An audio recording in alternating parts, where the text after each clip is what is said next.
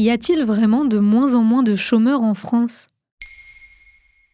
Merci d'avoir posé la question.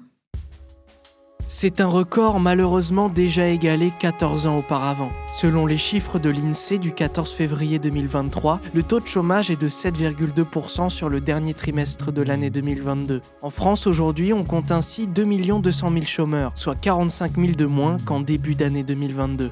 Le parti de la majorité présidentielle Renaissance s'est empressé de fêter la nouvelle par un post sur son compte Twitter. Historique, le chômage est au plus bas depuis 40 ans. Objectif, plein emploi.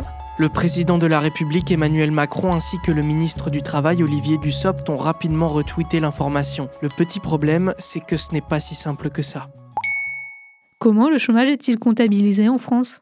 L'INSEE calcule le taux de chômage en fonction de la définition du BIT, le Bureau international du travail. La plupart des instituts statistiques dans le monde et particulièrement dans l'Union européenne utilisent les caractéristiques du BIT. Selon ce bureau, un chômeur répond à un type très précis. Il doit avoir 15 ans ou plus, être sans emploi au cours d'une semaine complète, avoir effectué des recherches actives d'emploi au cours des 4 dernières semaines ou commencer un job dans les 3 mois, et être disponible dans les 2 semaines pour commencer à travailler. Cependant, on dit d'une personne qu'elle est active dès lors qu'elle travaille ou bien qu'elle est au chômage. Les inactifs sont les étudiants, les retraités ou les personnes étant en incapacité de travailler. Selon l'INSEE, le taux de chômage, c'est le rapport entre le nombre de chômeurs et le nombre de personnes actives, qu'elles soient en emploi ou non. Il est calculé en moyenne sur le trimestre ou sur l'année.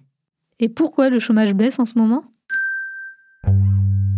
Un premier indicateur de cette baisse est l'état actuel de notre économie. Pour Anne-Sophie Alsif, chef économiste dans le cabinet BDO France dans un article de France Info, l'explication est plus lointaine. Le quoi qu'il en coûte mis en place pour faire face à la crise du Covid a permis d'injecter beaucoup d'argent dans l'économie près de 200 milliards d'euros. Grâce à ce stimulus budgétaire, la demande a été soutenue, ce qui a entraîné une forte demande de travail de la part des entreprises. Ensuite, en 2022, l'État a versé entre 5 000 et 8 000 euros d'aide aux entreprises pour un contrat d'apprentissage signé. Depuis le 1er janvier 2023, l'aide est de maximum 6 000 euros. Selon l'INSEE, elles ont permis de créer 800 000 emplois en apprentissage. Mais alors, où est le problème?